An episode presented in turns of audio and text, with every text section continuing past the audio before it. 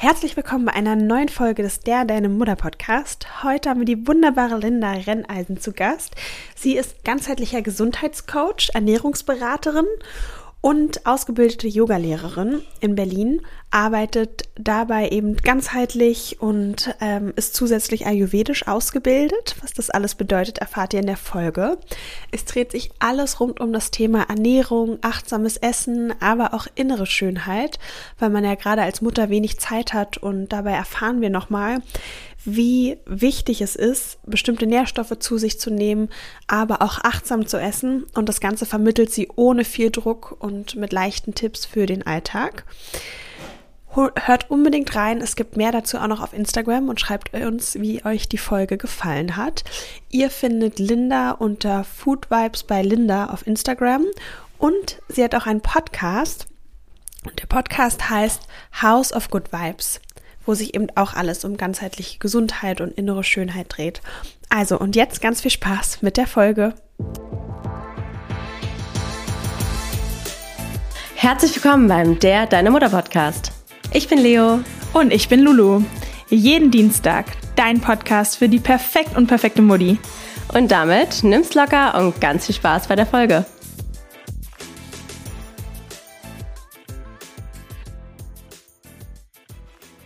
Und jetzt kommt eine kleine Werbeunterbrechung. Und zwar für Sunday Natural. Dazu gibt es eine kleine Geschichte. Und zwar saß ich neulich beim Arzt wegen meiner Darmprobleme. Und die Ärztin hat mir ein Rezept mitgegeben. Und am gleichen Tag haben wir eine E-Mail von Sunday Natural bekommen.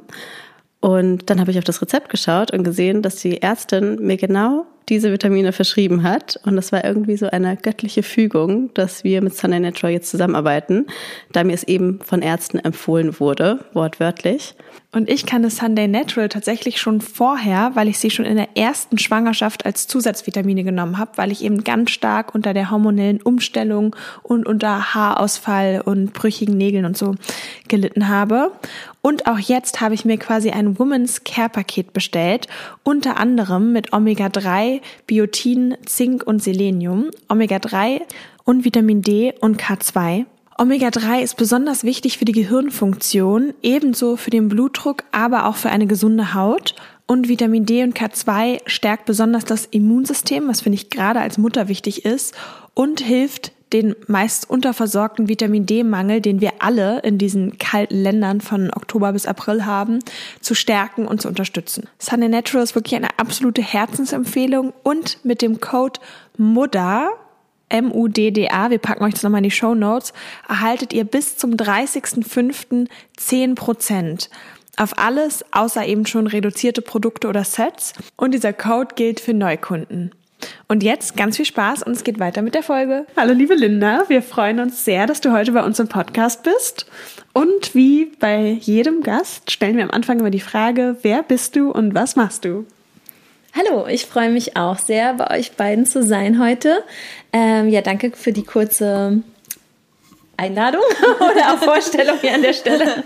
Also, genau, ich bin, ähm, ich sag mal einfach, wer ich bin vom Namen her. Genau, ich bin Linda, Linda Renneisen und äh, bin tatsächlich gebürtige Berlinerin. Das hat man ja nicht Ui, mehr so häufig. Ja, ich komme hier wirklich aus der Mutterstadt. Ja und ja.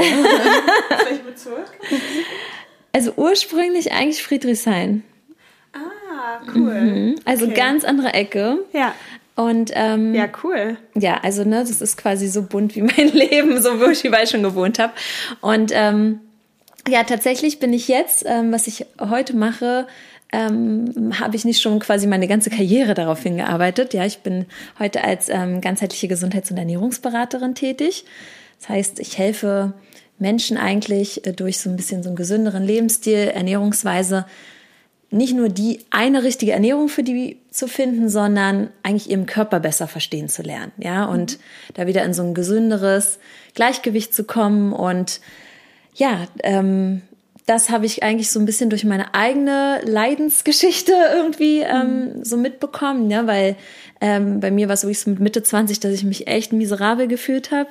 Ich dachte so, okay, Inwiefern? wenn es jetzt, also ähm, also ich habe so mit Mitte 20 irgendwie so einen Punkt gehabt, wo ich so dachte, okay, Linda, äh, wie kann man sich dann so schlecht fühlen? Dein ganzes Leben ist irgendwie noch, äh, liegt vor dir und äh, mein Immunsystem, also war irgendwie total im Keller.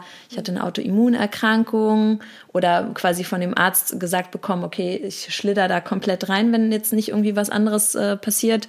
Ähm, Schilddrüsenunterfunktion war dauernd irgendwie so gefühlt, war ich jeden Monat krank, ja. Mhm. Äh, Kenn ich noch so eine. Ja. Ja. Gerade auch. Deswegen dachte, du hättest jetzt über Lulu geredet. naja, aber. Na, Eigentlich nicht lustig, aber ja. Nein, also deswegen bin ich ja hier. Ja, genau, genau, danach können wir einiges ändern hier. aber also, ne, es war so richtig, ich habe mich einfach nicht gut gefühlt. Ich hatte eine schlechte Haut ähm, war auch irgendwie, das, das zieht dir einen auch total runter. Ne? Es war einfach, dass ich so gedacht habe, okay, Linda, irgendwie hast du doch ein wundervolles Leben. Also es ging mir an sich, es war jetzt auch nicht irgendwas Furchtbares oder so, aber mein ganzer Körper hat quasi rebelliert, ja. Und dann war das damals halt so, dass ich dann so Schritt für Schritt irgendwie Klar habe ich mir irgendwie Unterstützung gesucht, aber keiner konnte mir irgendwie so ganzheitlich und richtig helfen. Ich habe mir immer irgendwo ein bisschen was rausgepickt. Und ähm, ja, es war dann irgendwie so, so mein eigener Weg, mich da wieder rauszuholen. Warst und du, ähm, ich kenne das auch selber ein bisschen von mir, warst du bei Ärzten und äh, mhm. ging dir es auch so, dass du dann oft gegen so eine Wand also gelaufen bist, weil dir einfach niemand wirklich weiterhelfen konnte? Oder warum bist du auf die Idee gekommen, quasi dir selber zu helfen? Weil eigentlich ist ja der klassische Weg, ich gehe zum Arzt und der sagt mir, was ich machen soll und dann mache ich das. Ja, und so war ich eigentlich auch immer bis dato. Ja. Also ne, vor dieser ganzen Phase, wo ich mich so schlecht gefühlt habe, hatte ich ja auch immer wieder irgendwelche Wehwehchen, bin zum Arzt und dann, wenn der mir gesagt hat, okay, ja, du hast jetzt hier wieder irgendeine ähm, Stirnhöhlenentzündung und äh, irgendwas verschleppt, dann musst du Antibiotikum nehmen und Blasenentzündung, Antibiotikum. Ich war auch dann eher so unachtsam, also wirklich total, habe dann einfach alles genommen, weil ich wollte dann schnell wieder irgendwie auf die Beine kommen. Mhm. Ja, also ich war, habe auch hatte keine ähm, Aversion gegen Tabletten, dann habe ich das einfach genommen, wenn die das gesagt mhm. haben. Und ähm, genau, das war natürlich für meinen Körper alles bisschen viel. Und als ich dann angefangen habe, ähm, so ein bisschen mich da rauszuholen, war das halt auch so, dass dann ich an einem Punkt war, wo mein Körper nicht mehr auf das Antibiotikum angeschlagen hat und ich einen, einen ganz krassen Infekt hatte. Und dann bin ich das erste Mal zu einem Arzt gegangen, der schon mir so ein bisschen mal noch andere Hinweise gegeben hat und auch mal großes Blutbild, ein paar Sachen untersucht, aber mir dann auch eher gesagt hat, okay, Linda, das sieht alles hier nicht rosig aus. Mhm. Und dann ähm, bin ich halt wieder auf die Suche gegangen, ein paar, ich glaube, fünf verschiedene Heilpraktiker kontaktiert. Jeder hat mir auch irgendwas Gutes mitgegeben, aber keiner hat das halt irgendwie so Ganz komplett, ähm, ja, mhm. also mir hat manchmal irgendwie so der Blick als Vogelperspektive so gefehlt, ja. Ja, ja und dann ähm, war so Turning Point an meinem, also ne, ich habe das dann quasi, ich war so ein bisschen hobbymäßig als Coach unterwegs, würde ich sagen. Ja, also es war so Mini-Coachings, den ich irgendwie Freunden und Bekannten und Kollegen gegeben habe, weil ähm, ich habe dann gemerkt, oh, das ist eigentlich ganz cool, was ich jetzt hier mittlerweile so gelernt habe äh, durch meine ganzen Erfahrungen und ähm, ne, weil ich dann auch gemerkt habe, immer andere Leute haben auch diese Themen. Mhm. Und äh, genau, dann an meinem 30. Geburtstag war es dann so weit, dass eine Freundin auf mich zukam und meinte, Linda, ja, wann machst du das dann irgendwann mal beruflich so, ne? Wie lange willst du noch warten? Und ich so, ach krass, ja, die denkt, ich kann das als Beruf machen. Ja, und ähm, genau, so war das dann so Step by Step, dass ich mich dann damit auseinandergesetzt habe, dass es vielleicht ein Job sein kann. Das finde ich ganz schön, auch dass es manchmal so einen Impuls von außen dann braucht, mhm. wie so eine mhm. Freundin oder so, die einen darauf hinweist. Ja. Ähm, und es ja auch manchmal schön ist, von außen so bestätigt zu kriegen, dass man da irgendwie Qualitäten hat oder das gut ist. So, du sagst ja auch ganz oft zu mir irgendwie, ähm, oh, es ist manchmal wie noch eine Therapeutin, die man irgendwie als Freundin hat.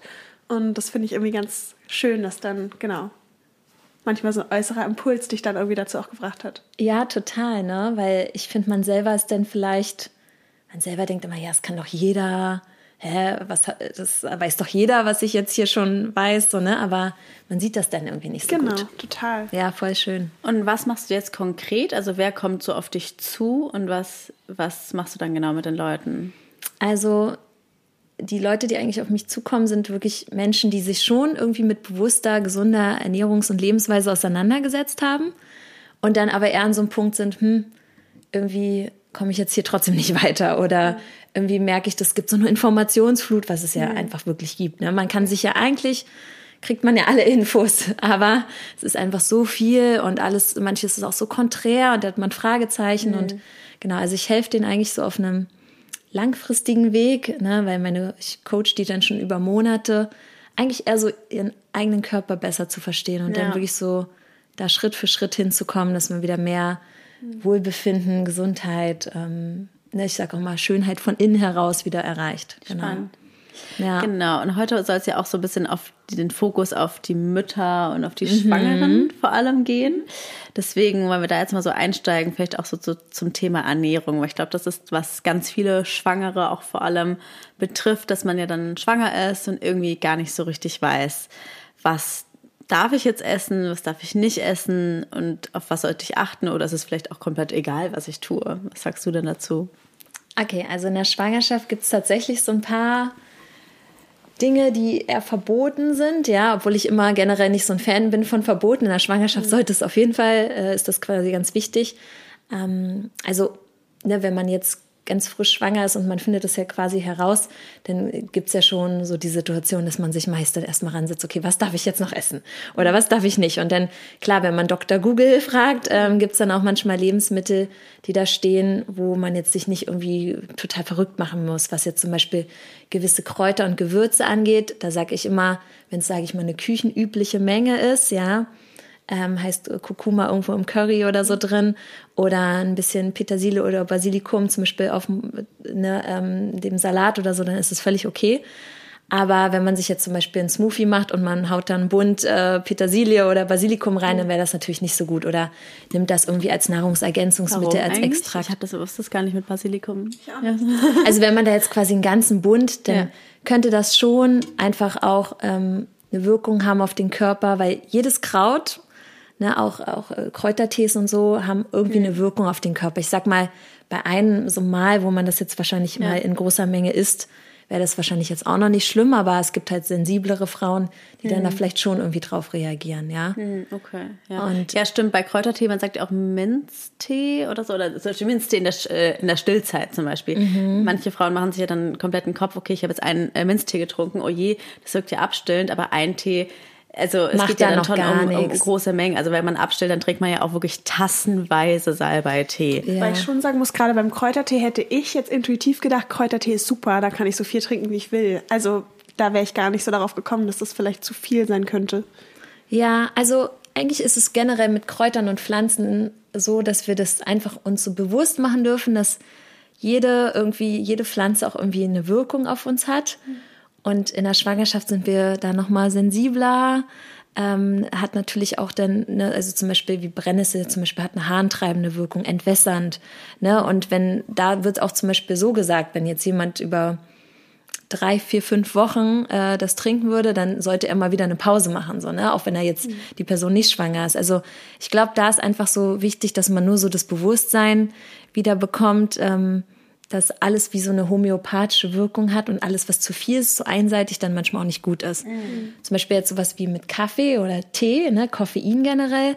Da ist zum Beispiel, ähm, kommt natürlich immer darauf an, wo die Frau irgendwie herkommt. Wenn sie vorher fünf Tassen Kaffee getrunken hat, sie erfährt jetzt, oh Gott, ich bin schwanger, dann wäre es gut, das irgendwie Schritt für Schritt irgendwie zu reduzieren, weil, ne, also es wäre jetzt nicht gut, da sehr viel Kaffee noch zu trinken. Wenn jetzt mal eine Tasse am Tag sagt man, wird noch ganz gut toleriert, aber wer ähm, sagt, ey, ich wollte eh schon mal davon loskommen, ist quasi die Schwangerschaft natürlich die beste Möglichkeit, um einfach mal wirklich Koffein zu streichen. Ne? Und es regt ja. natürlich an, genauso wie Tee.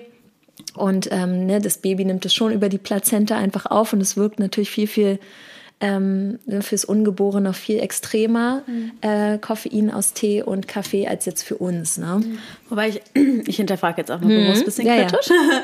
ähm, klar wusste ich das auch so, aber zum Beispiel habe ich auch mit meinem Frauenarzt drüber gesprochen und ich habe vorher nie super viel Kaffee getrunken, also ich ja. so zwei Cappuccini am Tag. So, so meine ja. Dosis, manchmal drei, wenn es ganz schlimm ist. Und ähm, bei mir war es zum Beispiel so, dass mein Blutdruck auch super niedrig war in der Schwangerschaft mhm. und mir es natürlich mhm. einfach sehr schlecht ging, einfach oft und es mir schwindelig morgens war. Und da meinte mein Arzt dann auch so, klar, bleiben Sie bei Kaffee, Kaffee. ist natürlich ist natürlich ist immer cool, wenn man es reduziert, aber hey, wenn es mir jetzt schlecht geht und ich denke, der Kaffee mir hilft morgens dann hochzukommen und ich nicht den ganzen Tag dann schwindelig äh, bin, dann trinkst du halt die zwei Tassen Kaffee, so ist es also deswegen da würde mich deine Meinung auch interessieren, weil ich finde auf der einen Seite sind wir Mütter ja immer so, wir machen oder auch generell Frauen, Menschen alle man macht sich dann oft so verrückt und ist dann ganz schnell so, ich weiß noch, gerade am Anfang der Schwangerschaft, ich weiß nicht, wie es dir ging, ist man dann so, Gott, darf ich überhaupt eine Kaff Tasse Kaffee am Ta Tag trinken? Und oh ja, oh Gott, ja, ja. was ist, wenn das jetzt schon schädlich ist? Und manchmal bin ich dann mehr ein Fan von, sich selber ein bisschen, bisschen, zu beruhigen. lockerer oder also wie wie findet man eine gute Balance zwischen Strenge oder sich selber zu hinterfragen, was darf ich nicht, was darf ich nicht, ohne sich dabei verrückt zu machen. Und ich finde, das ist super schwierig. Ja, und ich finde, das ist auch wieder so individuell. Also danke für dein Beispiel, weil, ne, wie ich gerade gesagt habe, wenn es irgendwie eine Frau ist, die irgendwie fünf Tassen Kaffee vorher getrunken hat, zu der würde ich schon sagen, ey, versuch das auf jeden Fall zu reduzieren, ja, ja? ja. auf jeden Fall. Aber ja, fünf ist auch. Das ist jetzt oder kurz vom vom ja, Herzinfarkt. Ja. Aber es gibt also. Leute, die wirklich sehr viel Kaffee natürlich trinken und dann auch Schwarztee und Grüntee und sowas alles. Ne? Ich war mal Fun Fact bei so einer Schulung und ähm, das war auch keine Ahnung einer der diversen Nebenjobs, die man so mit 17, 18 gemacht hat. Und da war eine, die 18 Tassen Kaffee getrunken hat und dann oh kam der Notarzt, also eigentlich gar nicht lustig. Und dann wurde sie halt später gefragt, ob sie sonst auch so viel Kaffee trinkt. Und dann meinte sie nein. Und dann waren halt alle, warum hast du so viel getrunken? Und dann meinte sie, ja, der war gratis. Das fand ich halt oh mein Gott. Also, sagt auch viel aus über die Schulung, wo ich war. Und dann dachte ich mir so, ja, also nicht nachmachen. Nee, auf gar keinen Fall. Ja, aber genau, einfach es nicht so super, super streng und dogmatisch zu sehen, sondern ich glaube, das Wichtigste ist auch in der Schwangerschaft, man ist ja hochsensibel, einfach auf seinen Körper auch zu hören. Ne? Und wie du das gesagt hast, mit dem, boah, du hast das Gefühl, dein Blut, oder hast es auch gespürt, dass es, es wurde gemessen, dass dein Blutdruck super im Keller war. Und ne, klar kann man dann auch probieren, vielleicht irgendwie zu gucken, ob man sich irgendwie mehr am Tag bewegt, mehr in die frische Luft geht. Genau. Ähm, und vielleicht auch ne, regelmäßig ist, den Blutzuckerspiegel, vielleicht äh, ne, mal andere Dinge ein bisschen auszuprobieren. Aber wenn man merkt, boah, der Kaffee tut mir in dem Sinne gerade gut, dann darf man sich den auch gönnen. So, genau, ja? aber es geht ja auch um die Psyche. Also ich sag mal so, wenn du diese zwei Tassen Kaffee brauchst, damit du dich irgendwie gut fühlst, dann finde ich, sei einem das ja auch gegönnt. Ja, und auch da so ne, ich meine, irgendwie ist die Schwangerschaft halt auch so eine ganz besondere Zeit. Klar, ähm, es ist dann auch, glaube ich, wichtig, einfach dem sich so zu sagen, okay, ne, klar, vielleicht manche Dinge gucke ich jetzt mir mal an, was habe ich vorher irgendwie gemacht, was darf ich jetzt vielleicht nicht mehr essen, aber so von heute auf morgen irgendwie alles umstellen wäre auch wieder gar nicht so gut, weil der Körper dann fast wie in so eine Detox-Phase mhm. kommt, ja. Und ähm, deswegen sage ich immer, es kommt immer darauf an, wo man quasi vorher herkommt, auch von seiner Ernährungsweise, weil wenn man jetzt vorher, sage ich mal, so ein schon gerne irgendwie so Fast Food und Süßigkeiten und sage ich mal Chips und Co. Also jetzt mal total krass irgendwie, ja. Ähm, und dann sagt, oh, ich google jetzt mal gesunde Ernährung, weil jetzt in der Schwangerschaft, jetzt oder nie. Ähm, und macht jetzt auf immer hier irgendwie totale Basenzeit, ähm, also super basisch, so mit äh, grünen Suppen und äh, ganz viel Gemüse ähm, was man vorher quasi nie gegessen hat, dann könnte das vielleicht auch schon wieder zu viel für den Körper sein, wenn man dann einfach latent in so eine Entgiftungsphase kommt. Ja, das mhm. heißt, man darf sich wirklich Klar, Stichwort Toxoplasmose und äh, Listeriose, kann ich ja nochmal drauf eingehen, wenn ihr wollt. Ähm, ne, gewisse Dinge darf man meiden, aber man sollte jetzt auch nicht komplett irgendwie alles verändern, weil das dann vielleicht auch wieder nicht so gut ist für den Körper. Mhm. Ja. Aber also was sind denn so Nährstoffe, die wirklich wichtig sind so in der Schwangerschaft, Stillzeit, aber auch generell, weil ich bin auch so ein Typ, ich ernähre mich schon gesund, dann habe ich aber Phasen, wo ich mich ungesund ernähre und da bin ich vielleicht auch manchmal zu wenig sensibel, aber ich merke manchmal gar nicht so einen Unterschied. Und jetzt wäre auch ein bisschen provokanter die Frage, macht das denn wirklich so einen riesen Unterschied? Ja, richtig coole, coole Frage. Ich liebe so eine Frage. Weil ich ähm, auch immer ein Fan davon bin, zu sagen, ne, ihr kennt ja diesen klassischen Spruch, du bist, was du isst und mhm. es ist so wichtig, äh, gesunde Ernährung. Aber was eigentlich viel, viel wichtiger ist und was auch manchmal so ein bisschen vergessen wird in diesem ganzen gesunde Ernährungs- und Idealwahn, ähm, ist, dass es noch wichtiger ist, wie wir essen und wie es uns einfach geht. Weil wenn wir uns jetzt total emotionalen genau. Stress machen und sagen, oh Gott, wir müssten jetzt, äh, jetzt kriegen wir hier nichts Gutes zu essen oder keine Ahnung oder wir schaffen das nicht und ähm, wir setzen uns quasi unter Druck mit einer gesunden Ernährung zum Beispiel, dann wäre das wieder kontraproduktiv, wenn wir mehr Stress haben. Ja, also was ich eigentlich sagen möchte, ist, dass der gesündeste Mensch der Welt von außen jetzt betrachtet, jemand, der weiß ich nicht, sehr viel vielleicht auch Rohkost ist oder sehr, sehr, und Rohkost hat ja die meisten Mikronährstoffe erstmal per se, ja. Mhm. Ähm, sag ich mal, von außen betrachtet super gesund ist, aber das System ist irgendwie gestresst, man macht sich damit Druck, man hat vielleicht auch emotionalen Stress, ähm, dann würde der Körper das sowieso gar nicht so aufnehmen oder das könnte eher kontraproduktiv sein, weil vielleicht äh, die Stoffwechsel ähm,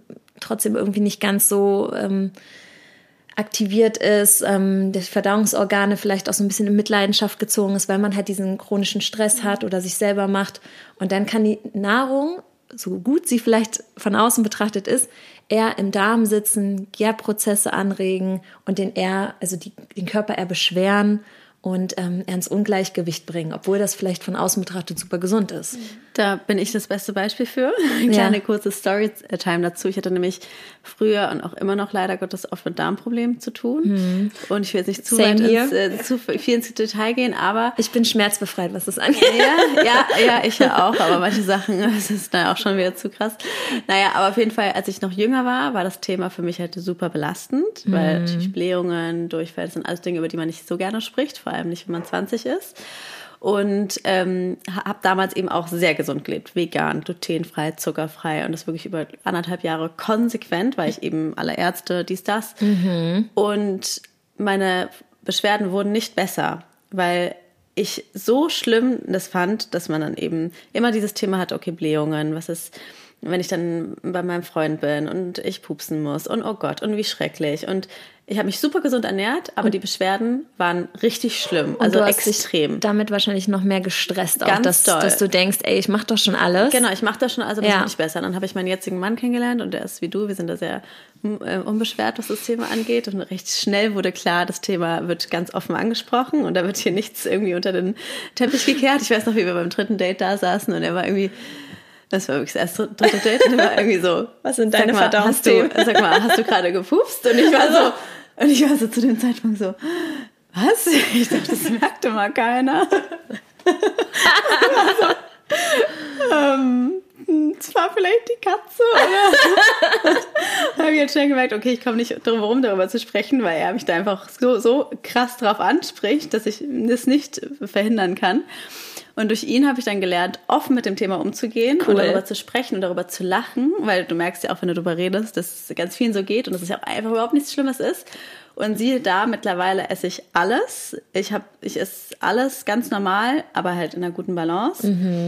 Ich bin nicht beschwerdefrei, aber es ist also komplett anders als früher. Also es ist absolut erträglich. Also Ja. ich habe lange nicht die schlimmen Beschwerden wie früher, weil ich einfach locker mit dem Thema umgehe und mir nicht so einen Stress deswegen mache. Und so wie jetzt heute dann halt einfach meinen Knopf aufmache, wenn ich einen Bauch habe und mir jetzt kein Thema mache, oh Mist, ich muss jetzt irgendwie meinen Bauch einziehen oder so. Mega, mega coole Story und habe mich so viel auch darin selber erkannt. Weil ich ähm, nämlich auch denn so diese, ne, ich habe ja, ich sage immer so, ich habe viele Trial and Errors durchgemacht Ja. auf meinem Weg. Also es war nicht gleich, dass ich dachte, ah ja, jetzt Ja. habe ich es herausgefunden.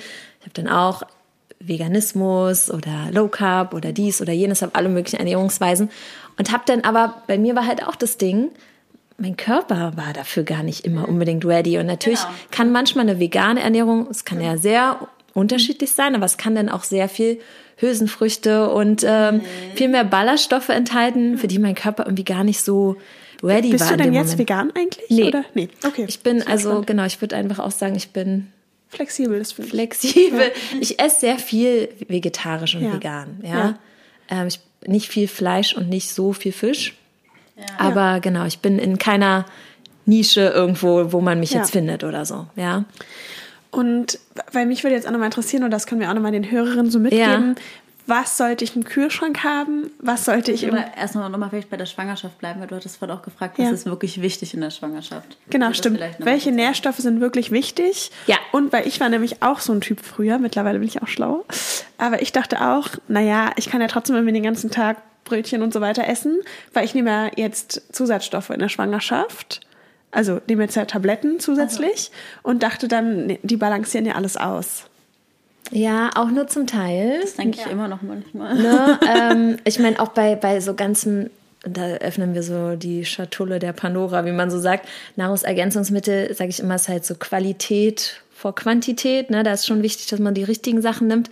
Gerade das, was du auch gesagt hast, so, ne? Ja. man kann schon den Körper auch unterstützen. Einfach, dass er besser an die Dinge rankommt, die in der Nahrung drin sind, Genau. zum Beispiel. Und ähm, Dazu haben wir auch unseren Kooperationspartner am Anfang der Folge ja ah, gehört. ja, genau. Den wir empfehlen für Nahrungsergänzungsmittel. Mhm. Sunday Natural. Ja, die sind super. Ne? Und die haben auch eine wirklich gute Palette. das kann ich auf jeden Fall bestätigen. Und ähm, genau, was jetzt so gute Mikronährstoffe angeht während der, Schwanger während der Schwangerschaft, hört man ja immer wieder Folsäure, was auch super wichtig ist. Ja, und ähm, es ist natürlich schon gut, wenn man auch während der Schwangerschaft und irgendwie noch so, so ein Präparat nimmt, wo irgendwie ähm, Folsäure unter anderem drin ist oder auch Omega-3-Fettsäuren. Ne, ähm, das in ist, welchen Nahrungsmitteln, in welchen Nahrungsmitteln wären die Sachen? ähm, also tatsächlich ist Folsäure sehr viel auch in grünen Lebensmitteln drin. Ja, ähm, wenn man jetzt zum Beispiel Grünkohl, man muss den ja auch nicht äh, pur essen, ne? man kann das auch mal irgendwie in einen Smoothie oder sowas machen ähm, oder auch als Salat irgendwie oder auch Brokkoli hat ganz viel Folsäure. Also sehr viel von den grünen Gemüsesorten, generell Gemüse hat schon sehr viel Folsäure. Wo man vielleicht nur so ein bisschen aufpassen soll, wenn man merkt oder man möchte da noch ein bisschen drauf achten, dann könnte man mit sowas, ne, wie du gesagt hast, man gönnt sich mal einen Kaffee oder vielleicht auch einen Matcha Tee, ne, so ein Grüntee, dass man ähm, da eher sich bewusst ist, dass manchmal Koffein auch ähm, Folsäure quasi hemmen kann, dass der Körper das gut aufnimmt. Das heißt, wenn man sich dann irgendwie sein Cappuccino gönnt oder sein Matcha Latte, dann kann man, und man hat sehr extra darauf geachtet, dass man eine folsäurehaltige ähm, Nahrung jetzt hat, ja, und man hat sich extra so Gedanken gemacht, was man jetzt heute zu Mittag isst, dann sollte man da ein bisschen Abstand ähm, halten zu seinem ähm, Kaffee danach oder so. Ja, Wusste das ich gar nicht. Genau, auch nicht. das ist tatsächlich immer ganz gut. Das ist auch mit Eisen das Gleiche. Ähm, wenn ich, wenn ich so, sind häufiger Frauen, irgendwie äh, bei mir habe, die sagen, oh Linda, irgendwie mein Eisenwert ist so gering, dann sage ich auch immer, okay, achte so ein bisschen darauf, dass du nicht Kaffee direkt nach deinen eisenreichen oder nach deinen ähm, Gerichten so direkt danach Ja. trinkst, ja. Ich habe auch tatsächlich starken Eisenmangel und auch irgendwie trotz Tabletten ist es nicht viel besser geworden. Mhm. Wie kann ich denn da über Ernährung was, also weil ich finde, der Klassiker, den man so kennt, ist irgendwie rotes Fleisch. Was jetzt Ja. ja aber trotzdem auch sonst relativ viele negative Effekte hat, wenn man es zu viel konsumiert. Aber was wäre denn eine gute eisenhaltige Ernährung, die ich, ja. Also genau, du hast es schon ganz gut gesagt, ne? Ich meine, es gibt viele pflanzliche Lebensmittel, die eigentlich mehr Eisen per se enthalten. Aber die Bioverfügbarkeit ist oft auch wirklich bei tierischen Lebensmitteln wie bei zum Beispiel rotem Fleisch manchmal besser. Ja. Wie man aber so ein bisschen so einen kleinen Boost reinbekommt bei den pflanzlichen Lebensmitteln, heißt, wenn man sich einen Salat gemacht hat oder gedünstetes Gemüse oder keine Ahnung, sage ich mal, so eine Bowl hat, so eine gesunde, ähm, dann könnte man tatsächlich so mehr Zitronensaft oder frische Kräuter da noch drüber geben, weil Zitrone oder Zitrone, Vitamin C ist quasi wie so ein Boost für Eisen. Ja, auch ähm, zum Beispiel getrocknete Feigen oder getrocknete Datteln haben echt auch viel Eisen, so ja. Und ähm, getrocknete Feigen sind ja immer super hart. ne, und ich bin immer so ein Fan davon, irgendwie alles Mögliche einzuweichen und so weit sind. Erstens, die Ballaststoffe sind besser und das könnte man zum Beispiel auch, wenn man sich selber ein Porridge oder so macht, was ja auch super einfach geht, ähm, gerade als Mama, ne, gießt man ein bisschen heißes Wasser über die Haferflocken. Und wenn man dann schafft, irgendwie ähm, mal so im Kühlschrank so wie so ein kleines Einwegglas hat und sich da ein paar Trockenfeigen reinmacht, mit Wasser aufgießt und die da einfach, ne, die halten sich auch eine Weile im Kühlschrank, die werden halt richtig matschig. Ist aber ganz cool, wenn man die in den Porridge untergibt, dann es gibt das halt so eine Süße und die sind sehr, sehr eisenreich. Ah, super. Und dann, wenn man noch ein paar, natürlich, jetzt kommt bald langsam die Beerenzeit, also in Früchten ist es ja immer Vitamin C, ne, wenn man, und dann, wenn man ein paar Früchte in diesen Porridge gibt, zu diesen getrockneten Feigen, ist das klar, sie auch wieder ein Boost, um das, dass da das Eisen besser aufgenommen wird. Und wenn man dann sich ein bisschen Zeit lässt mit dem Matcha Latte und dem Kaffee, wird es noch besser aufgenommen. Also, mit Thema Obst. So. Ich beschäftige mich auch viel mit dem Thema Ernährung, deswegen ich finde das sehr, sehr interessant. Ich finde es auch voll cool, dass wir uns darüber unterhalten. Ja, das glaube ich. ich. Ich mag so eine Fragen, Ja. die nicht immer so super, also ne, Ja. du kannst mich alles fragen. Zum Beispiel Thema Beeren. Wir wissen alle, Ja. Beeren, Blaubeeren, Erdbeeren oder wie meine, meine Tochter immer sagt, Erdbeer.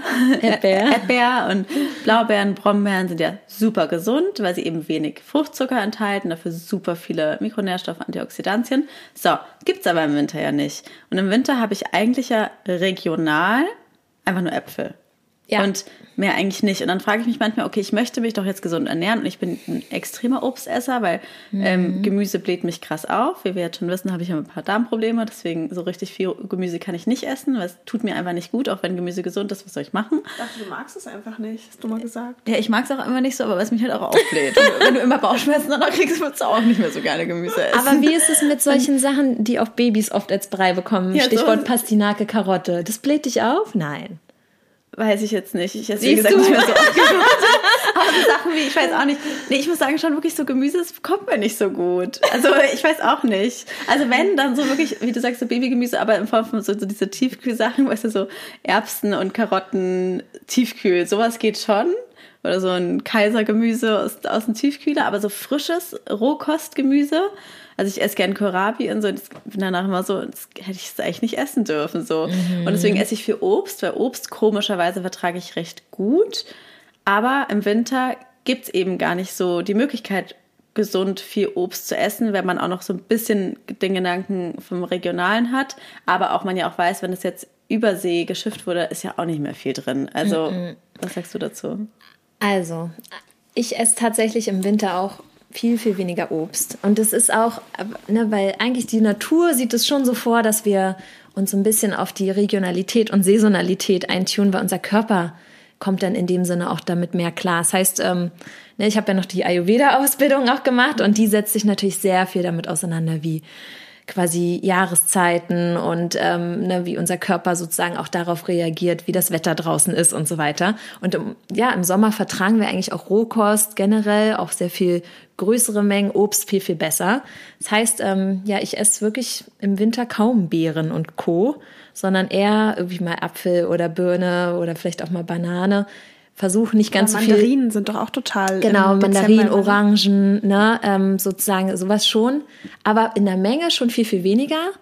Ähm, klar, wenn du jetzt sagst, oh, aber dann, ich mag ja Gemüse nicht so, weil eigentlich, ne, man kommt in dem Sinne schon auch ganz gut auf gute Mikronährstoffe durch, also Gemüse ist ja. eigentlich in dem Sinne quasi wichtiger. Ja, so Kindergeschmack, so ich mag kein Gemüse, ich mag, aber, nur, mag aber, nur tiefgekühlte vom Penny. Was, was, was man, magst du Kräuter und so frische Kräuter und so? Nee. Ja, doch. Weil das Salat man, mag ich auch. Genau, weil sowas kann man ja, ich meine. Ich kann auch nur nicht kochen, das ist halt auch so ein genau. Problem. Genau, ich meine, frische Kräuter kann man überall drüber hacken. Und ich sage immer so, wenn man jetzt sagt, okay, das Gericht ist jetzt vielleicht nicht das allerkrass gesündeste, und man will es irgendwie noch so ein bisschen gesünder gestalten, auch selbst wenn man Essen bestellt, ja. Einfach Zitronen zu Hause haben oder so ein paar frische Kräutertöpfe und sich noch da was rüber machen, macht es gleich Idee. immer ein bisschen besser. Und auch was du wieder gesagt hast mit dem Eisen oder mhm. ne, Mikronährstoffaufnahme ist dann auch wieder ein bisschen mehr Vitamin C. Vitamin C ist auch viel in so Kräutern. Ja. Und dann hat man gleich wieder was Gesünderes, Grüneres drauf und sich, glaube ich, zu beruhigen, dass man jetzt nicht die Mengen Obst vielleicht im Winter unbedingt essen muss. Klar, man kann dann auch mal auf so Tiefkühlsachen und so zurückgreifen, wenn man sich irgendwie so eine Bowl oder so ein Smoothie oder so macht. Aber ja, eigentlich wird es viel, viel besser vertragen, vielleicht auch ein bisschen weniger im Winter und so davon zu essen. Mhm. Mich genau. würde auch nochmal interessieren, ähm, und zwar habe ich früher ganz viel auf Märkten gekauft. Wir haben ja. ja. samstags, vor allem gerade in Berlin, wo wir alle wohnen, super viele ähm, tolle Lebensmittelmärkte. Nein, ich rede jetzt. die Lautstärke okay. anpassen. Was meine denn? Und ähm, jetzt wäre meine Frage, macht es einen Unterschied? Also, oder macht es vor allem Sinn, lieber auf Märkten zu kaufen als in Supermärkten? Oder ist das egal? Weil ich immer auch so den. Generell auch Bio und Supermarkt. Genau, aber ich habe immer so den Gedanken, auf einem Markt gibt es viel mehr Nährstoffe als im Supermarkt. Ich sag's ist Quatsch. Also, ich meine, wenn ich jetzt an eure Hörerinnen denke und jetzt einige denken, oh Gott, ich habe doch nur den Supermarkt hier ums Eck, jetzt muss ich noch in irgendeinen Hofladen oder so fahren oder wo soll ich den Markt herbekommen? Entspannen. Das Beste ist, was irgendwie jetzt nicht irgendwie 50 Kilometer entfernt ist. Aber klar, wenn man sagt, man hat irgendwie ums Eck, ne, gerade hier, wo wir hier wohnen, haben wir ja echt viel Möglichkeiten, dann doch mal irgendwie auf den Markt zu gehen oder mal in so einen Hofladen oder so. Wenn man das quasi ergänzend machen kann, ist echt cool. Und wenn man sich ja. das natürlich auch leisten kann, ist natürlich immer ein bisschen teurer, aber ähm, ja, tatsächlich ne, ist es schon so, dieses ganze äh, super lange geschiffte Lebensmittel, auch irgendwie Äpfel dann aus Neuseeland oder so, ist es natürlich besser, wenn man irgendwie auf dem Markt einen Apfel findet, der doch irgendwie Demeter Bio-Qualität irgendwie vom ähm, Hof um die Ecke oder so kommt. Ja, der Aber, hat einfach ja. mehr Mikronährstoffe und der wurde nicht so lange gelagert, ja. transportiert. Aber da muss ich jetzt auch nochmal kritisch hinterfragen, ja. weil Markt heißt ja nicht gleich, dass es dann bio und ökologisch nee. ist. Weil ich sag mal, ganz viel gibt es ja Marktstände auch, wo du eben das Obst und Gemüse hast, was super toll aussieht, weil das ein Markt ist und es sieht dann richtig schön aus. Mhm. Aber gerade ist ja dieses perfekte tolle, aufgeplusterte, knallrote Apfelobst Ja. gar nicht das Beste. Nee. Aber das ist ja auch oft, oft nicht. Also ich meine jetzt nicht den Obstladen, der immer aufhat, sondern ich meine wirklich samstags, hier um die Ecke ist ja immer jeden Samstag ein Markt. Genau, so habe ich es jetzt auch so. verstanden. Eher so ein bisschen so Hofmärkte Die- oder genau. so. Aber klar, ne? Ich sag mal, wenn es jetzt irgendwie so der Gemüse-Fruchtladen ist, wo alles perfekt aussieht, äh, da gehe ich auch nicht unbedingt hin. Und wo es dann vielleicht noch mal fünffach teurer ist, obwohl man, dann könnte man auch echt in den Supermarkt gehen, weil, genau. Genau, Ist nee, jetzt ich, nicht ich kein, meinte kein wirklich die, die Wochenmärkte, die einmal in der Woche sind, Ja. wo so das ganze frische Regionale kommt. Ja, das ist Ähm, natürlich cool. Und da sieht man gleich, was hat Saison, was kommt aus der Region. Da Richtig. sieht man es, ohne dass man das googeln muss oder so. Genau, Ja? und es macht auch richtig Spaß. Ich Find finde, ich das auch. ist so von der Haptik und vom Sehen hat man richtig Ja.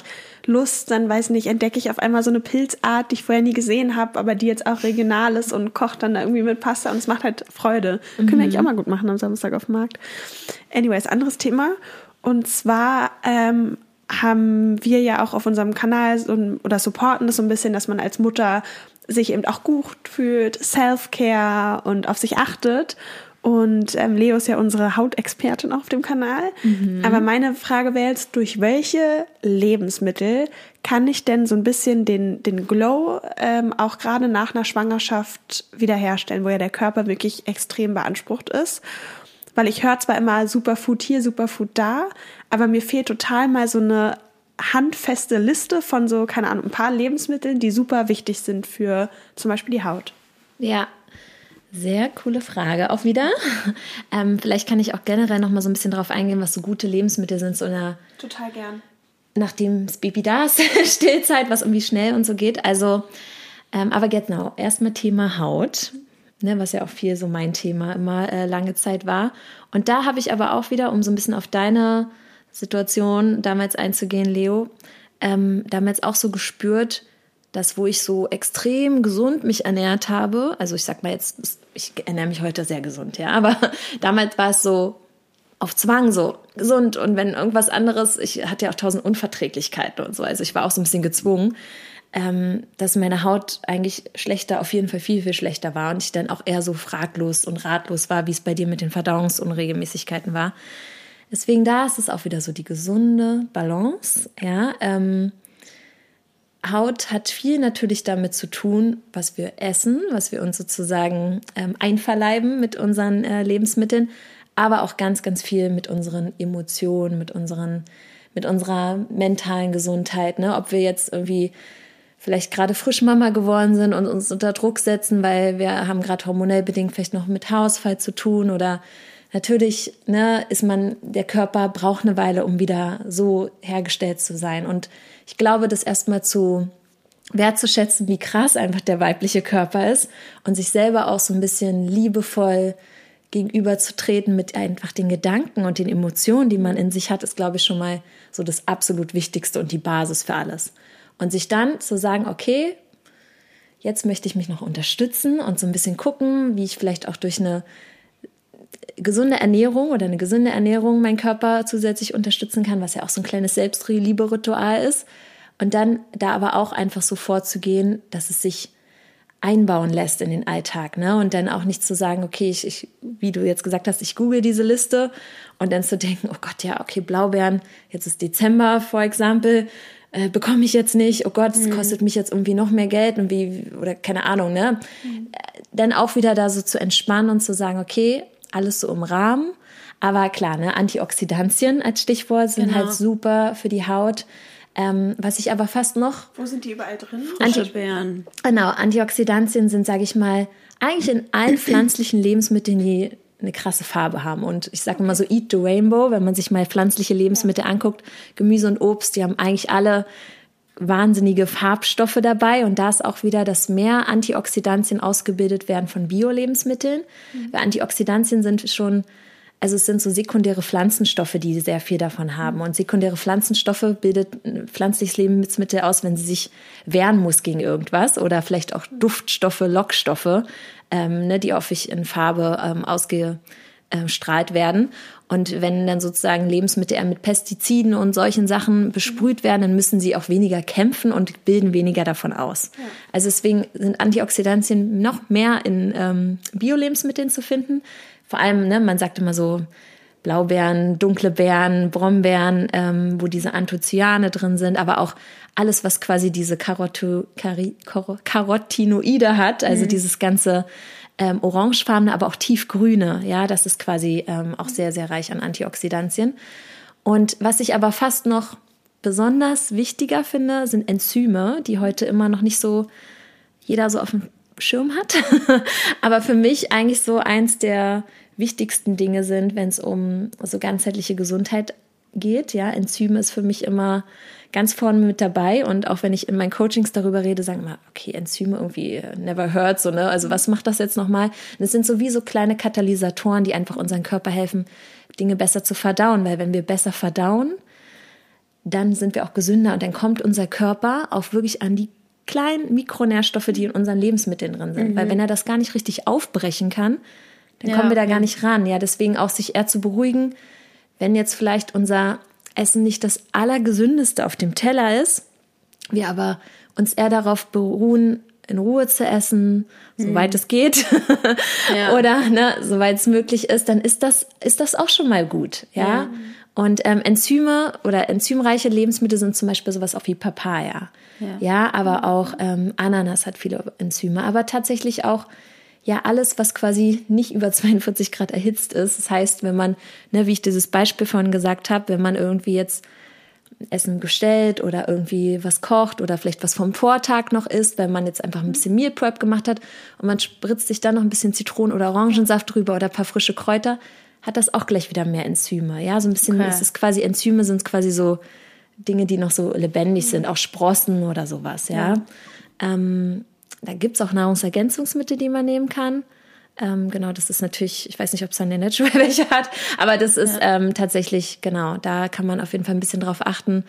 Ähm, sowas wie Papaya ist wirklich ein richtig gutes Skin Glow Food, ja, also für mich eigentlich das, deswegen aufgrund dieser Enzyme und der Antioxidantien, der Carotinoide, ähm, ist für mich die Papaya immer so Number One Skin Food, würde ich eins nur wählen können. Ne, wo die ja. meisten an Heidelbeeren oder Blaubeeren denken, würde ich Papaya nehmen. Ja. Und ähm, klar, auch zinkreiche Lebensmittel sind gut. Ne? Und ähm, sowas ist natürlich auch immer easy zubereitet, irgendwie ein Porridge mit Hafer oder Hirse. Hirse ist quasi noch zinkreicher. Ne? Kann man, es muss quasi nicht immer der Porridge mit Hafer sein. Ja. Man kann auch mal Hirse, Buchweizen oder Quinoa oder so mhm. was nehmen. Ähm, ja, solche Getreidearten haben sehr viel ähm, Zink tatsächlich auch Austern.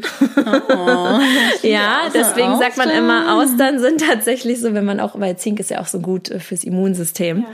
Ähm, ja, frische Austern ja, haben echt viel. Die haben echt viel Zink. Kleiner Richard. Ja. da kommt die Berlinerin hier raus. mein Vater im KDW mal Austern essen und jetzt werde ich ihm sagen, dass wir das mal wieder machen. Ja, ist gut. genau. Ich würde auch noch gerne kurz noch eine schnelle Sache ja. anschneiden und zwar das Thema, weil ich muss mich da selber jetzt auch nochmal korrigieren. Ich meinte mhm. ja vorhin, so in der Schwangerschaft auch unabhängig von der Schwangerschaft, so, ach, man soll sich die zwei Kaffees doch gönnen, wenn sie einem gut tun. Aber es ist ja ganz viel mit, es tut mir gut oder ich bin es einfach nur gewöhnt oder ich bin süchtig. Und ich finde, so geht es einem mit dem Thema auch mit Zucker. Man denkt oft, gerade in der Schwangerschaft, wenn man gelüstet hat, ich mhm. brauche das jetzt aber. Ich brauche das Süße, weil ich es jetzt brauche. Ja. Aber du brauchst es nicht, sondern du bist einfach nur süchtig danach. Und dein 100 Körper, es ist ja auch, korrigiere mich, wenn ich jetzt falsch liege, mhm. weil es ist schon ein bisschen länger her, dass ich mich damit so intensiv beschäftigt habe.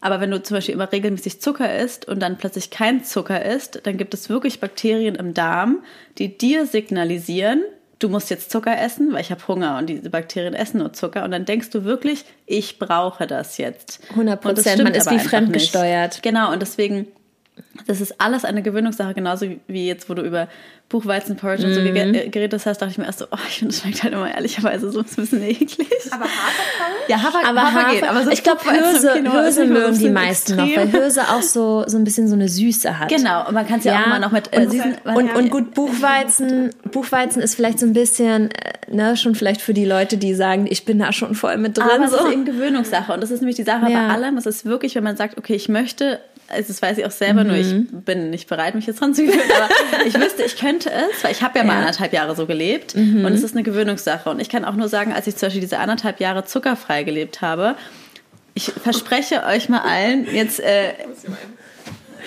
Das sieht gut aus. Lulu findet hier keinen. Genau, findet auf jeden Fall kein, Lotus kein Sitz. Den, den, ihr gemütlich ist, aber gut. Ein Bein Weil ich weiß, ich weiß, dass ganz viele jetzt so im Gespräch denken werden, ich kann das irgendwie nicht oder ich brauche aber halt meine süßen Sachen, ich brauche meinen Kaffee, so wie ich auch selber am Anfang gesagt habe. Aber es ist halt wirklich eine Gewöhnungssache und zum Beispiel gerade Thema Zucker, das habe ich früher so gep- gepredigt. Gib dir mal einen Monat zuckerfrei und zieh's durch und ich verspreche dir, du wirst danach keine Lust mehr auf Schokolade haben, weil es ist wirklich eine Sucht. Wenn du es einmal lässt, dann hat dein Körper danach auch keinen Bock mehr auf Schokolade. Voll und man findet es mega süß. Also ich war übrigens, ne, dass jetzt nicht alle denken, oh Gott, ja die, bei der war immer schon irgendwie, die hat es immer schon hinbekommen. Ich war wirklich ja, wie ich schon meinte, einer der unachtsamsten Leute und auch der krasseste Zuckerjunkie früher. Wirklich, also ne, ich habe so gedacht, okay, einen Tag ohne Süßigkeiten schaffe ich einfach nicht, packe ich nicht. Ich war wirklich ein ähm, Addiction, war das bei mir, ne? Und ähm, du hast es schon richtig gesagt mit diesen Darmbakterien, aber tatsächlich sind es manchmal sogar noch Darmpilze, die wir natürlicherweise in geringer Menge im Darm haben, aber wenn die Überhand nehmen und ne, unser Darm so ein bisschen aus dem Gleichgewicht geko ähm, gekommen ist, dann äh, quasi sind die da stark am Pilzen. Pilzen und geben halt halt auch äh, dem Wirt, uns in dem Sinne, ähm, halt diese Gelüste, wenn wir dann mal kein Zucker essen, so dieses, nee, so als dass wir uns fremdgesteuert fühlen und denken, wir brauchen das, so, ne, wir rennen sonst gegen die Wand. Und da hilft es schon, so wie du gesagt hast, einfach mal so eine konsequente Meiden. Aber was zum Beispiel auch hilft, ist natürlich, wenn man generell dann versucht, auch so ein bisschen seine Ernährung umzustellen, weil je herzhafter und krass gewürzter unsere Speisen sind, umso mehr haben wir dann auch im Anschluss wieder Lust auf so sehr krass süße Sachen, ja.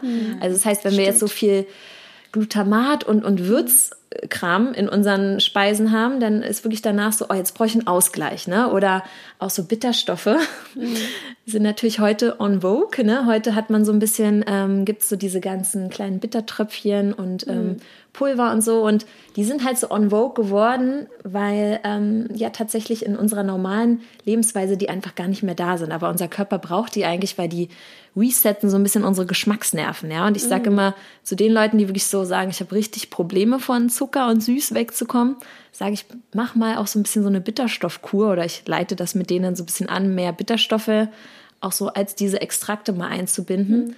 Und da denken immer erst alle, hä, hallo, ich will süß die ganze Zeit, warum soll ich jetzt bitter zu mir nehmen? Aber das, ja, neutralisiert es so ein bisschen und bringt wieder die Geschmacksnerven so ein bisschen auf Reset, ja. Also Ja, das, ähm, es gibt halt so ein paar Dinge, die einfach uns helfen. Ne? Und dann müssen wir nicht immer, ich versuche immer lieber, bevor man sagt, okay, meide das und das konsequent und jemand sagt, oh Gott, ich schaffe das nicht und es sitzt da mit zittrigen Händen, eher so den Körper langsam daran zu gewöhnen, dass es euch nicht mehr so furchtbar ist und nicht mehr, ähm, es nicht so schwer fällt, Ja, genau. Ich bin auch so ein Typ. Ich bin echt, also ich, ich salze immer, bevor ich es probiere, schon nach, was ja auch total schlecht ist. Brauche dann natürlich auch direkt danach was Süßes und danach brauche ich aber wieder was Salziges. Ja, also siehst auch du? total so dieses, ich brauche Ja. ständig was im Wechsel. Aber ich mag auch gerne so noch süße Sachen oder gesunde Desserts. Das ist bei mir häufig, halt Mhm. Ja. häufig, häufig, ne, weil ich irgendwie ja Zucker im Alltag, also ne, wenn ich jetzt mal irgendwo Eis essen gehe oder so, ist das jetzt nicht so, aber genau, versuche ich schon irgendwie zu meiden. Aber was ähm, ich dann merke, weil ich, wenn ich mal so ein bisschen ayurvedischer koche, heißt Mhm. auch mit diesen ganzen Gewürzen aus dem Ayurveda, was dann Ja. immer sein sehr, sehr ausbalanciertes äh, Gericht ist, dann merke ich, boah, ich habe danach null Cravings auf irgendwas anderes. Ne? Das, Ja, spannend. das finde ich auch immer super spannend, aber ich schaffe es jetzt auch nicht jeden Tag irgendwie Ja. so mir so ein ayurvedisches Dal oder so zu machen. Ja. Aber es gibt so ein paar Dinge, wenn man die einfach einbaut, wie man mit den Bitterstoffen und so, wenn man so Zuckercravings hat, das kann dir schon, schon auf jeden Fall helfen. Total spannend. Ja. Wolltest du noch was dazu sagen? Sonst wollte ich ein neues Thema an. Egal. Es gibt so Ähm, viel zu erzählen dazu, ne? Total. Und wir sind jetzt schon, ja, neigen uns schon langsam dem Ende zu. Okay. Aber wir haben noch so viele spannende Themen, deswegen möchte ich da noch mal drauf eingehen. Und zwar äh, meintest du ja von Beginn an ganzheitlich, also auch Thema Ernährung, Körper und Bewegung. Und mich würde auch noch mal interessieren, ähm, du bist ja, glaube ich, auch ausgebildete Yoga-Lehrerin, genau. That's right. Wie ähm, ja so Bewegung oder auch Yoga uns in Kombination mit Ernährung heilen kann. Ähm, ich fand nämlich schon den Aspekt, den du gesagt hast, mit sich in Ruhe hinsetzen und Zeit nehmen, finde ich schon total logisch, dass der Körper das besser aufnimmt, weil sonst dachte ich halt, okay, einfach in Ruhe essen, irgendwie auch so für die Psyche. Aber logisch, dass der Körper da auch anders die Dinge aufnimmt, mache ich mir oft gar nicht bewusst, mhm. weil ich bin mhm. schon so ein, oh, schnell irgendwie Jacke an und nebenbei nochmal vom Brot abgebissen und irgendwie rumrennen und nehme mir oft keine Zeit. Ja, ähm. also klar, ne, junge Mütter haben natürlich immer so ein bisschen dieses Problem, okay, die Zeit, wenn dann noch irgendwie andere Kinder, die schon älter sind, Kleinkinder und so, ist es schwer, ne? Also ich bin noch keine Mama, aber ich habe sehr viele Freundinnen, die Mama sind und die dann sagen, oh Gott, zwischendurch fühle ich mich wie eine Würgeschlange und muss einfach nur irgendwie alles rein. Ähm, klar, deswegen ist es, sage ich mal, in der Theorie immer einfacher gesagt, aber ich glaube, so alleine das Bewusstsein zu haben, dass wenn man irgendwie sagt, boah, ich könnte gerade die Süßigkeitsschublade plündern und irgendwie als würde gerade was mit mir durchgehen, hilft es vielleicht dann doch mal zu sagen, wenn man die Möglichkeit hat, auch mit den Kindern oder man hat irgendwie Zeit für sich, mal einfach kurz auch in die frische Luft zu gehen. Ja, manchmal ist wirklich so dieses, wenn wir viel sitzen, wenn wir viel drin sind, ähm, dass dann einfach das auch wieder Stress ist für unseren Körper. Also ne, jetzt körperlich gesehen, dass wir dann einfach auch in so ein Ungleichgewicht kommen ähm, und dann in diesem Ungleichgewicht, in diesem Stressoren-Modus auch wieder nur Bock haben auf irgendwie so schnelle Kohlenhydrate oder schnell irgendwie Zucker und so. Und deswegen ist manchmal so, was ich so generell Leuten sage, wenn man irgendwie schafft, bevor man isst oder na, sich einfach mal kurz noch mal einen Spaziergang, so mal kurz rauszugehen. Es muss ja noch nicht mal ein Spaziergang, aber mal kurz irgendwie auf dem Balkon tief durchzuatmen, dann ist man in dem Sinne auch gleich ruhiger. Ja, man ist ruhiger, man ist langsamer, man merkt vielleicht auch eher, ey, ich bin schon satt. Ja. ne? Und ähm, wenn man, wie gesagt, ruhiger ist und entspannter, dann ist eigentlich unser Körper ist dann auch eher auf Verdauung gepolt. Ja, weil es gibt ist jetzt quasi ein komplexes Thema, aber es gibt ja unser vegetatives Nervensystem, was quasi zwischen zwei Modi switcht, ja. ja. Und das eine ist quasi so dieses Fluchtkampfmodus, wenn wir halt auch irgendwie die ganze Zeit am Hin und Her rennen sind und ähm, ne, auch durch ähm, Social Media oder und Nachrichten scrollen oder Fernseh gucken oder irgendwie nebenbei arbeiten oder WhatsApp oder keine Ahnung dann sind wir halt häufig in diesem Überlebensmodus und unser Körper ist eigentlich nicht so wirklich auf Verdauung eingestellt und dementsprechend satisfied uns die Ernährung vielleicht auch nicht so. Wir merken gar nicht, wann wir satt sind. Das beschwert uns erst, sitzt irgendwie im, im Bauch, im Magen, äh, macht uns eher Probleme, sorgt dafür, dass langfristig der Darm eher ins Ungleichgewicht kommt. Ne? Und es ist halt so eine Kaskade von Sachen, dass wir dann weniger Energie haben, natürlich unser Hormonsystem. Also es beeinflusst alles. Ja. Und ähm, wenn wir aber dann sagen, okay, wir versuchen auch gerade, wenn alles stressig um uns rum ist und es ist gerade überhaupt nicht cool alles, mhm wirklich mit unserem Atem uns so ein bisschen zu beruhigen, indem wir einfach wirklich tief einatmen. In den Bauch, auch wirklich in den Bauch, so wirklich Platz zu schaffen für die Verdauungsorgane, für all die wichtigen Organe, die hier sitzen möchten, Knopf aufmachen und nicht uns irgendwie eine engen Jeans dann irgendwie denken, ich muss das jetzt alles, ne?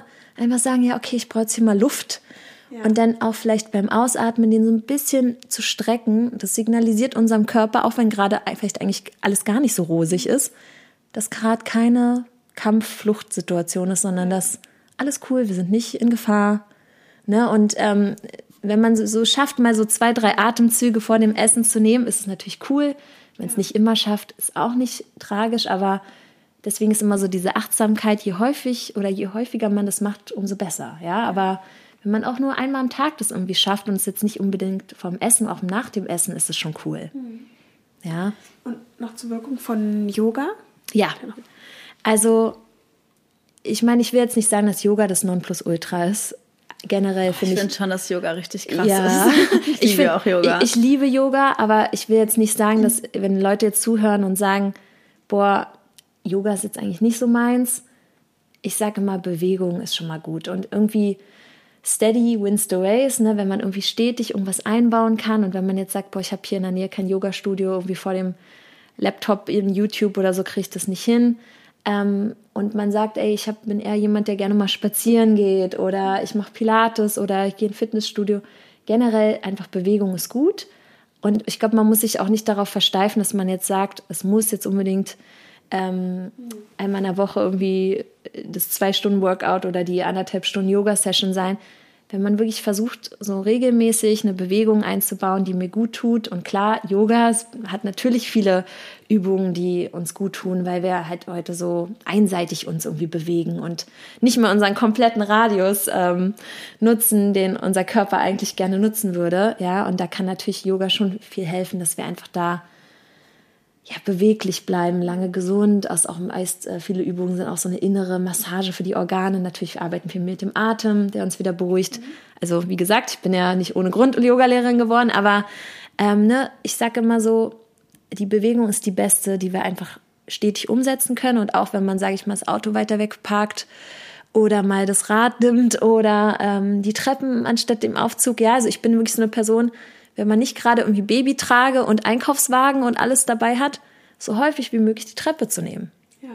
Ja. Aber ich sagen muss, als Mutter, finde ich, hast du schon automatisch recht viel Bewegung so im Alltag. Durch ja. das ganze Bücken, Heben, hoch, spazieren gehen, dann ja, habe ich das Gefühl, du bist schon irgendwie viel mehr in deiner als natürlichen früher. Bewegung, die mhm. ja auch mhm. schon, also die schon immer Frauen dann so gemacht haben, was sich so natürlich anfühlt, als früher. Aber ich finde halt, Yoga oder wie du sagst, ist, das Wichtigste ist ja, dass es dir Spaß macht, weil wenn ja. es dir keinen Spaß macht, wirst du es sowieso nicht machen. Mhm. Und wie du eben auch sagst, nicht den Druck machen, gleich, okay, ich muss jetzt fünfmal die Woche machen, weil mir geht es dann oft so, ich bin dann so, Mist, ich schaff's nicht fünfmal die Woche, deswegen mache ich gar nichts. also früher war ich oft so. Und jetzt denke ich mir, hey, wenn ich es einmal die Woche schaffe, bis, selbst wenn es nur zehn Minuten sind, dann ist es immerhin schon was Besseres als gar nichts. Voll gut, so. genau. Und zu gucken, was irgendwie in den eigenen Alltag passt und was einem eben auch Spaß macht einfach. Ne? Ob es mhm. Tanzen ist oder ja, so viele tolle Dinge eigentlich. Mhm. Genau, ne? Und gerade für jemanden, der dann sagt, oh nee, Yoga ist mir irgendwie ein bisschen öde, mhm. einfach die Lieblingsmusik anzumachen und einfach mal genau. zu tanzen. Vielleicht auch mit den Kindern. Genau, ist doch schon mit den Bewegung. Kindern. Voll. Ja, wenn man nicht rausgehen kann, weil ich finde, Spazieren ist auch so der ja. Mamasport. Also wenn ich am Tag gehe, ich bestimmt also in dem, in dem ersten Jahr war ich bestimmt am Stück zwei, drei Stunden spazieren jeden Tag allein. Ja, und das ist so doch das Beste. Auch draußen, Toll. frische Luft. Cool. Ähm, ja. Willst du noch was zum Abschluss sagen? Oder? Nee, nicht. okay. Ja, Linda, es war super, super spannend. Das schreit nach einer Folge 2, wo wir noch mehr auf Yoga und vor allem auch noch auf Ayurveda eingehen. Ähm, vielleicht können Sehr ja gern. alle, die zuhören, uns einfach nochmal Fragen auf Instagram schicken, der Deine Mutter Podcast. Und Linda, du hast auch einen Podcast. Vielleicht kannst du noch mal sagen, wie der heißt. Wir verlinken euch den auch noch mal in die Show Notes. Aber damit wir den, genau, noch mal hören. Ja, super. Also vielen Dank, es hat mir Spaß gemacht, hier zu sein. Ähm, genau, ich habe auch einen Podcast, der heißt House of Good Vibes. Da spreche ich halt viel über die Themen ganzheitliche Gesundheit, ähm, Schönheit von innen heraus, auch so ein bisschen persönliche Weiterentwicklung. Und ähm, ja, den äh, gibt es erst seit Dezember. Den findet ihr auch über Spotify und überall da, wo es äh, Podcasts gibt. Und genau, die verlinkst den ja und ähm, voll cool. Und könnt ihr auf, auf Instagram heißt du Linda äh, nee, Food, Food Vibes, Vibes bei Linda. bei Linda, genau. Super, verlinken wir euch alles nochmal. Danke fürs Zuhören und bis zum nächsten Mal. Bis zum nächsten Mal, ihr Lieben. Das war der, der Mutter-Podcast mit Leo und Lulu Luisa. Bis zum nächsten Mal.